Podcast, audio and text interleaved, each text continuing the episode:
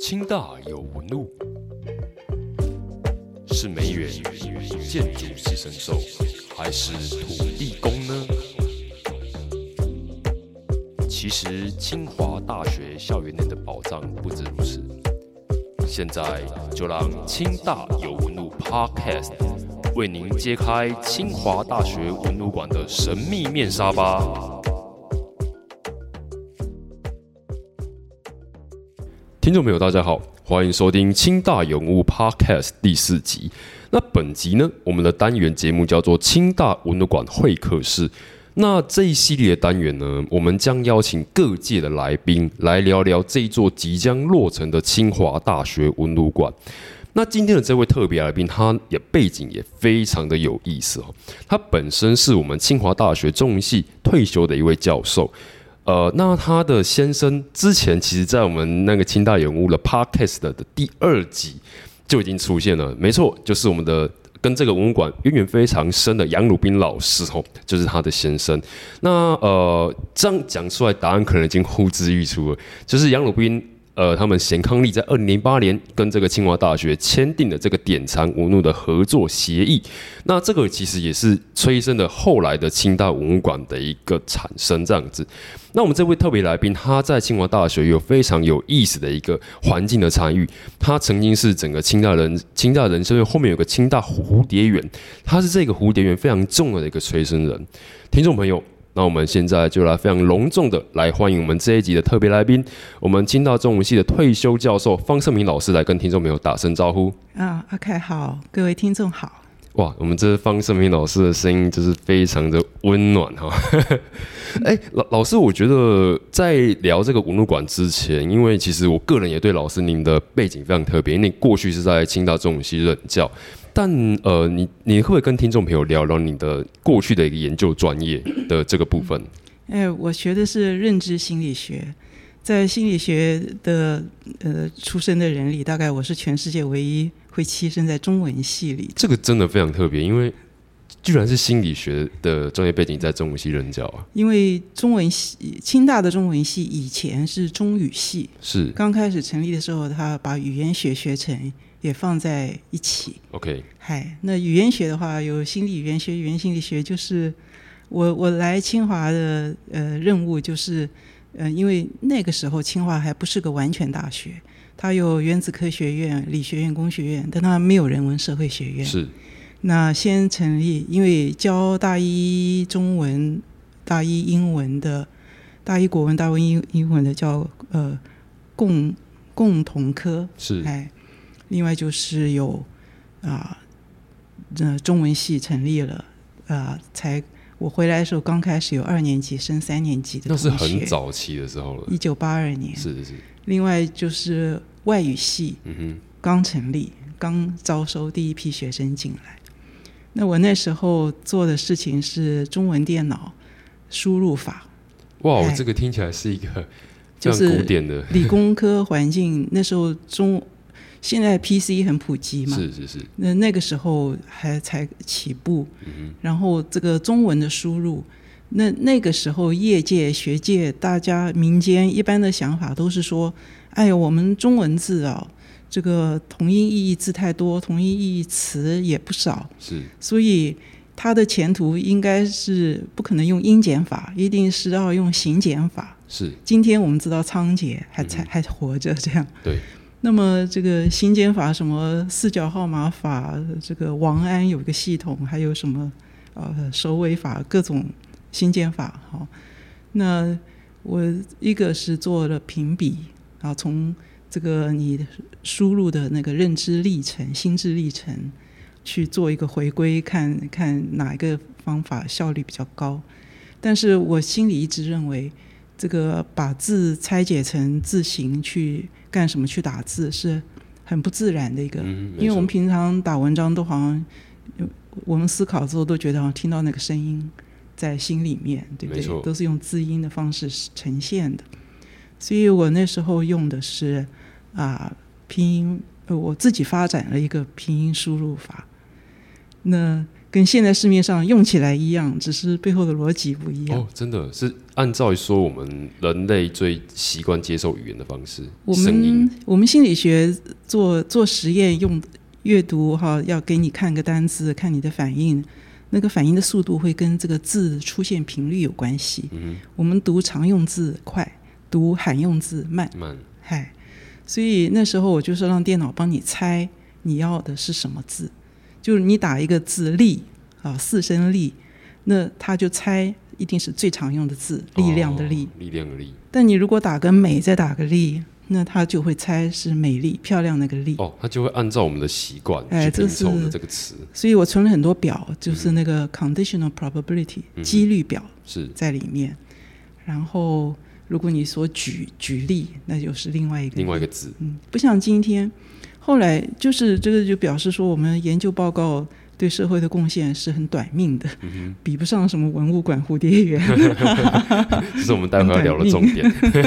可是我觉得老师这样的一个心理学的一一个这样的专业背景，进入到这所理工大学，其实哎，这这个刚一刚开始的这个呃激荡相互激荡，我觉得是一个非常有趣的过程。因为老师你是用有别于理工，我们现在社会上都会提到那个理工脑袋完全不一样的认知方式来理解这一套工程的的电脑拼制的系统。就是这个材料科学一进步，当初的一些瓶颈突破了。比方说搜寻的速度，是，我现在你打一个字，不管它有多少同音字，它出来的速度是很快而。且非常精准。哎，是，另外就是容量，现在的做法就不是用猜的，就是它根着根本就把你的词啊或者成语啊，整个就是存在电脑里是面，是是是让你去找的。哎，哎，老师，您过去是一个这样认知心理学的背景，那当时候是跟清大中文系是一个什么样的缘分来到清大这边任教啊？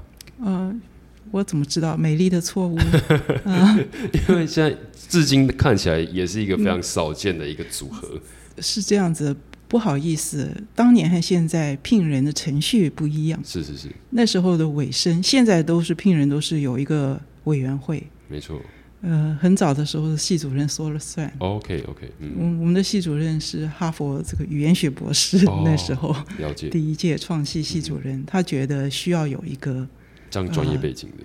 哎，跟因为我我我所后来理解到说，清大的语言学是后来到人人生，它是一个独立的一个变成一个语言所，一个原呃，他们有大学部，那就是从原本的中文系分开，对。所以，但是老师，你当时候来八零年代来到清大的时候，这两个专业知识是同一个呃系上。那时候只有系没有所，OK，哎所以老师，你在整个清大的教学历程当中，我很好奇，说当时候你开有有开了什么，就是你回来之后才有的在中文系的课吗？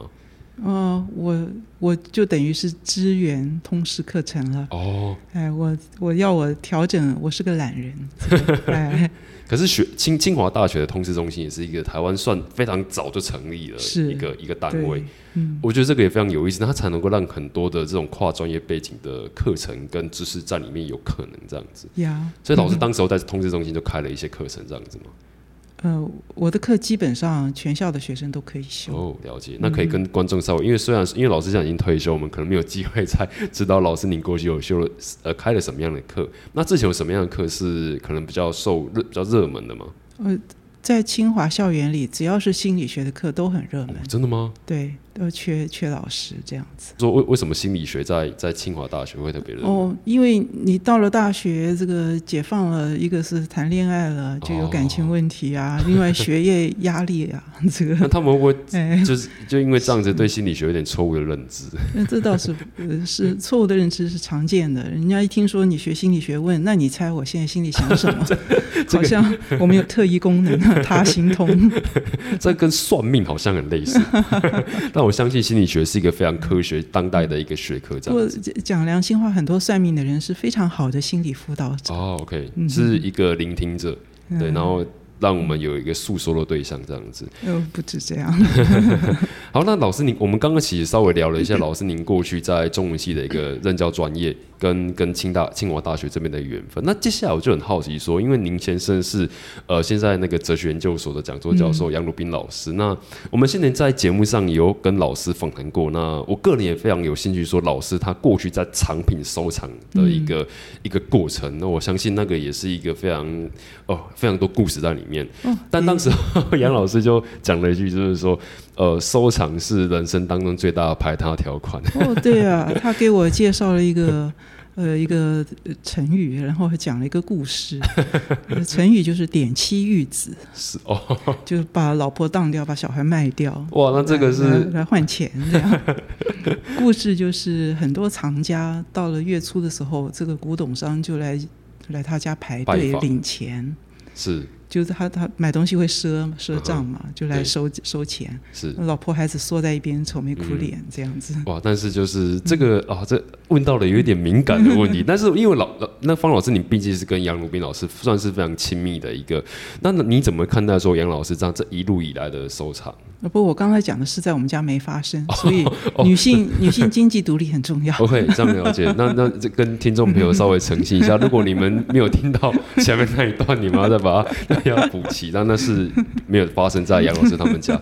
那方老师你怎么看杨老师这一路以来的收藏？因为杨老师他其实一刚开始，应该说他是有个机缘进入到一个藏家了的一个世界。哎呀，这个呃，我我我的生头胎坐月子选在。光华商场附近的更新医院的坐月子中心，离光华商场太近了。这个好像有一点，是那那个是也是一个文物的一个收藏的一个集散地吗？现在的光华商场卖的都是电脑啊，是是是。当年的光华商场是古董集散地，通通都是古董摊呢。所以当时候杨老师 他去一逛就逛上瘾了。所以他哇，这听起来又有点敏感。所以当时候老师您在坐月子，但是杨老师他可能来看你之前，也会先经过那些古董摊商，这样他会把我从。坐月子中心拽出去去看东西哦，所以顺便散步嘛。然后哇，这这其那这样听起来其实是非常之前就开始对这样的一种传统的古物有兴趣这样子。那老师，你本身对于这个藏品，你你你过去你有兴趣吗？呃，兴趣都是可以培养的。嗯，好，那我一开始是非常支持他，我还跟他说，哦，我们家庭收入一半用来做收藏，一半养家。为了方便，你的收薪水你就去收藏，我的薪水我就养家。哦，结果结果后来他的薪水是我的 double，是讲座教授，呃，不止 double，因为他还会有稿费啊、演讲费、版税，然后所以现在不是一半一半了。就是这样听起来是收藏的那个金那个投资的金额越来越高。呃，是一开始缴学费。OK，任何收藏就是都是缴学费。嗯，买经验。嗯。另外就是，它是跌跌撞撞。是一开始，其实为了变成今天他有资格成为收藏家列名其中，哈，其实从他国中时候就开始了。哦，这段杨老师倒没有提到。是怎么讲呢？呃，我们一般人都是且战且走，慢慢摸索出自己日后的方向。他是他是国中时期就已经。就已经知道他将来是要念念文史哲方面的，念中文的。嗨，他那时候读的书就是，呃，今天大学生还可以读一读的。嗨，就等于是，就是他手掌故。哎，那时候不像现在这个 Google 大神可以回答我们很多问题。那时候古董商也电脑也不那么普及，也不一定有能力。呃，去去输入哈，连中文输入方法都不一定有几个人能做中文打字，所以，所以他打交道的古董商有很多根本就不知道自己在卖什么。哦，了解，就是一个纯粹一个买卖买卖者。哎，收藏的知识他从国中就开始累积了，嗨，这个好惊人虽然虽然他是生我生老大的时候开始正式收藏，但是他背后累积的经验。他他的那种知识敏锐度，哎，从小他是生而知之者，就是从小他就知道他要干什么。哦，哎，这真的非常特别，因为其实之前那一集跟杨老师的节目，我个人。听老师谈完之后也非常感动，因为老师其实是一个有思带有思想的方式在做一个文物的收藏。那当时我也觉得说这样的方式跟一般普罗的那种收藏家很不一样。一般大概就是去买卖，然后去他的一个变成是一个投资工作、投资事业。那我觉得杨老师跟当然背后有方老师这样的支持啦，才能够让后续杨老师这样的一些藏品跟清华大学有了这样一个缘分。那我想就是说，呃，老师你可不可以再多谈谈，就是说后来这个文物跟清华大学这边缘分一刚开始是怎么发生的？呃，这个收藏收藏藏是我们做不来的，藏就是你收来的东西要要有好的很条件去存放，如果你保存不善，台湾又潮湿，哦对，就会变成高级饲料在养蛀虫啊。白蚁啊等等的，等等，就是你很久不去看它，就看，哎呀，今天被吃了几十万了，呃，今天被吃了一百万，吃，这些事情都发生过吗？呃，会会有发生，会有风险。发生，嗨，所以你收藏那么多东西，而且他，嗯，嗯它不可能是一个人做成这个事情的是。哈，一定有很多助力。那人家愿意帮助他，就是因为知道他不是为了私利，嗯哼，你看他捐他他这些东西他都肯捐出来，嗨，就超过我们家庭一般收入的 那个投资啊，那个东西它是捐出来的，而不是而不是他自己变成一个古董商去去买卖。买卖了哈。那所以很多人会帮助他，但最后这个东西多了多了，你要为他找归宿啊。那那时候很多人有有收藏，最后会比方说捐去故故宫，这个我们绝对不考虑的，嗯。因为所谓侯门一入深似海，哎，就是故宫故宫的库藏很多很很多，丰富，但是能够展出来的太少了。嗯好像冰山一角，很多就不见天日了，那太可惜了，是哎，所以所以他就在清华服务嘛，就很方便，就是想说捐给清华这样子。我觉得这个是一个非常特别的缘分。一直以来，这我觉得跟杨老师他一路以来他的思想以及他的社会关怀，都有非常多可以对话的一些层面。那我我相信说，这个也是清华大学，或者是说整个新竹市、整个台湾一个非常大的福气，就是说这一套产品能够透过那个杨老师跟方老师这边的共同捐赠，然后能够让更多整个东亚这边的历史，它能够透过策展的方式让更多人看见。那我们节目上半段非常呃非常有意思的听到方老师他过去跟清华大学的一个缘分，以及他过去的专业背景这样子。那我们先稍休息一下，我们接下来来聊聊呃方老师跟这座校园空间的一些有趣的一些故事。那先休息一下。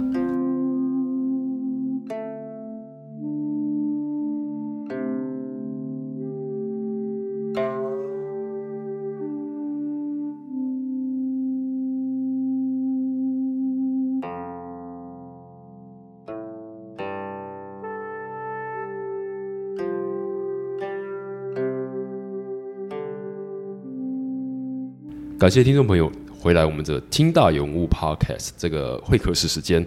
那我们现在现场的是我们清大中文系的退休教授方胜平老师。那刚刚其实提的非常多，老师跟杨老师这边非常有趣的一个互动的故事。那我们接下来要讨论的是。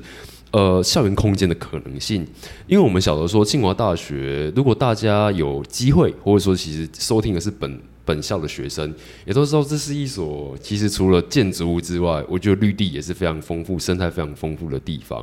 那你们知道清华大学一个蝴蝶园吗？那这个蝴蝶园其实跟我们今天的特别来宾方胜明老师有非常深厚的一个关系。老师可不可以跟我们聊聊这个蝴蝶园过去它的一个背景，以及跟你之间过去的努力的一些故事，跟听众朋友可以分享一下吗？哦，这个要把握机会，这个宣传一下。呃，但是我宣传的不限于 清华校内，是就是清华大学，其实就它的条件来讲，不见得是台湾最适合做蝴蝶园的。台湾许多大学都比清华大学更方便做蝴蝶园。是有的大学在国家公园旁边，哦，文化大学呀、阳明呃不是阳明交大的阳明校区啊，是有的国家呃有有的有的学校有这个天天然的溪流，比方说海洋大学，嗯它还有我们清华做不出来的蝴蝶，嗯，有特殊的蝶种，或者中正大学不晓得是不是有天然的溪流。另外啊、呃平科大，平科大也也不错那个环境。然后有像蝴蝶的重镇是在普里，哦普里就有济南大学，是是是，哎，有好校地、有好环境的，像嗯、呃什么东海或者是呃中兴大学有昆虫系啊，嗯，各个大学现在如果你要交业绩，什么 ESG，你有社会责任的话，其实可以做蝴蝶园的大学非常多。他们条件都可能都比清华大学好很多。嗯，不不，就算不相上下，嗯反正我就觉得要大家赞美清华的领导阶层有有有眼界，有有这个有这个心。是你看现在这个欧美许多大火啊什么，什么的生态真的是很可怕。是。那蝴蝶园，蝴蝶就是你调整你要种的植物就可以了。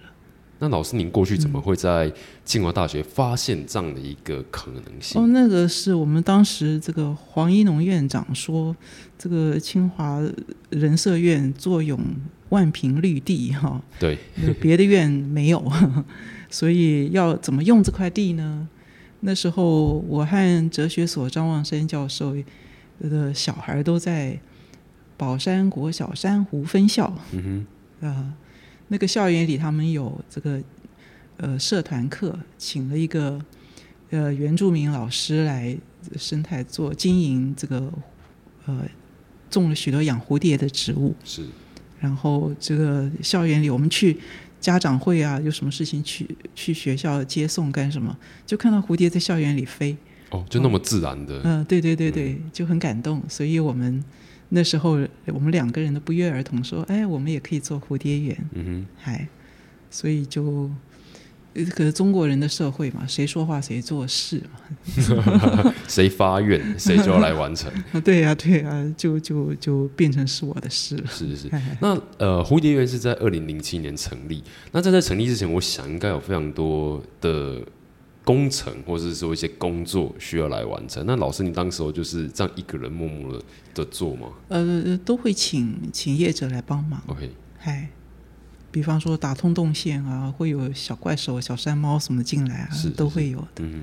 那整整地，老。师，你可以跟听众朋友分享一下，那这个蝴蝶园或者说清华大学它的一个生态的特色在哪里？哦，因为首先蝴蝶是吃植吃植食性吃植物的，嗯花苞或者是嫩叶，所以你就要种，而且它挑食，是它不是什么都吃。哦，哦，这个不同种，我们如果有一百种，呃，校园里有一百种蝴蝶的话，大概它们吃的植物，我们种了应该养蝶植物两百种总有的吧，就是它会挑食，有的是只吃某一个种，有的是吃同属的，呃，各种，有的是吃某一科的，啊，差不多它都是会挑食。所以你只要调整你种的植物，你就可以预期会来什么蝴蝶。哦，嗨，它是靠那个气味，所以你也不能只种一棵，啊、要种若干。那老师，你这过程是学做中学吗？还是你本身对生态就请请请业者来，他会教你这样子。了解了哎，因为呃，我们在节目上半段有提到，老师您过去的背景是这个认知心理学。那我一直觉得说，刚听老师您的谈吐跟你的一些呃聊天的一个内容，我觉得你好像对整个空间的环境敏感度是非常敏锐的，而且是特别是这一所学校，你认为它的生态是一个特别需要去一个讨论的一个、呃跟你想的相反。啊，真的吗？我小的时候是是自然的绝缘体，自然的绝缘体什么意思？就不是亲没有那个亲生命的价值观。哦，我学校郊游旅行，我就非常焦虑，我不喜欢怕昆虫。我虫倒是不怕，但是我讨厌沙子进入鞋子里的感觉 之类，讨厌晒太阳等等。哦，但是现在现在人家都很奇怪，我好像都不用擦防蚊液，不怕蚊子叮。哎、我怎么会有一个那么不一样的转变？那我我觉得这个大概就是做了蝴蝶园以后，接触了人会，有些人会感动你，是然后等于是启发了，开开了一扇窗，是，哎，人会成长嘛，哎。所以我们现在呃，清大的师生或者说清呃新竹市的一些市民，大家都可以到这个人社院后面来一个散步，是就可以感受在那种生态的一个环境这我们。蝴蝶园跟十八尖山相通，很多人去十八尖山散步，走走就到了蝴蝶园了。哦，它其实就是一个生态的一个廊道，就这样下来。是我觉得这个非常有意思，因为呃，我们这次的清大有文物的 podcast 节目，其实我们的清大文物馆之后落成的位置，其实也刚好都是在算是清华大学比较后面的一个一个校区。哎，那我觉得这个地方，它跟我们清华大学比较靠近光复路这边的一个呃，那个空间树林里，对完嗯全不一样。对树那我。那那我们就刚延续刚的蝴蝶园这样的讨论，老师你会怎么看待这所学校园文物馆？你你怎么期待它，以及你对它未来有一个什么样的想象，可以跟听众朋友分享一下吗？哦，我先讲以前我们看新闻，这个第一家庭和他的亲家要藏钱，钞票好厚，很多钱要藏要搬运都很费事。然后还有这个塑胶袋包好去藏在庭院的水池里的，这个新闻杨如斌看了以后他就笑，他说：“啊，他不会藏，去买一张明代、宋代的古画，你就是挂在那里，哦，也没有人看到多少钱，可能大家也看不出来，对对对，这个很多人，比方你收藏马克杯，是。那那个东西久了以后就是旧货，就你的下一代不会不会靠着卖它来来赚钱。但是收藏古文物的话不一样，它不止保值，它应该是会增值。那现在现在老百姓就是觉得担忧养老的问题，都全民炒股 哈、在投资投资股票，中小学也会教理财，哦。但是其实最能保值、最能增值的是古文物。是，但是前提是你要达到这个效果，你得忘掉这个目的。哇，这个你为了追求它，你买的一定是不对的。嗯 是哎，那这个收藏这件事情哈、它是值得推广的，就像理财这件事情是值得推广的。那我们当然希望这个文物馆发挥一个教育的功能。杨如斌花了很多冤枉钱，也花了很多这个摸索的时间。那他收藏的东西放在这个场所，就是这个文物馆很难得，一般都是你盖了馆舍，然后想办法去填它，装东西进去。我们是已经几千件东西等在那里，等这个房子盖好，等这个馆盖好。那我当然是希望这个是，呃，来来看的人，就收藏除了熟熟文物以外，另外就是你要有系列，嗯哼，成系统的收藏才是有意义、有价值的收藏。是哎，那这是当然是这个文物馆的，它有系列啊，这个是很难得的地方。但是就我们一般老百姓的话，你来这个文物馆是练眼，就是所有收藏的第一步是练眼，要会看。哦，这个是这个更不容易，三百年前的还是三十天前做出来的东西，你要有那个感觉，嗨，所以就是希望这个文物馆的藏品能够帮助一个业余爱好者或者一个入门者，能够节省那个摸索的时间，也节省他必须要缴的学费。你不可能不缴，但是可以可以去掉好几个零。是是是是，我我我觉得这个是一个非常特别的观点，我第一次听到这样说，但好像也会帮杨老师造成更多收藏界的竞争者者。呃，不会不会，因为每个人的路数不一样。这个开个玩笑，但就是说，嗯我觉得其实很对于文物收藏这件事情，它背后其实。呃，我觉得刚老师提到一个非常有意思的观念，就是说投资之外的事情。嘿。那这个东西其实是普遍，我觉得台湾当代社会人，大家可能长期属于物质性的焦虑的这个层次，嗯，它可能我们可能很难跳脱的一个，一个框架里面呃去。收藏跟你你买买古物跟买股票很不一样，是。就是你买股票它不会丰富你的精神生活，嗯它会让你患得患失，嗯哼，哎，但是这个你不要去想那个经济经经济方面的注意。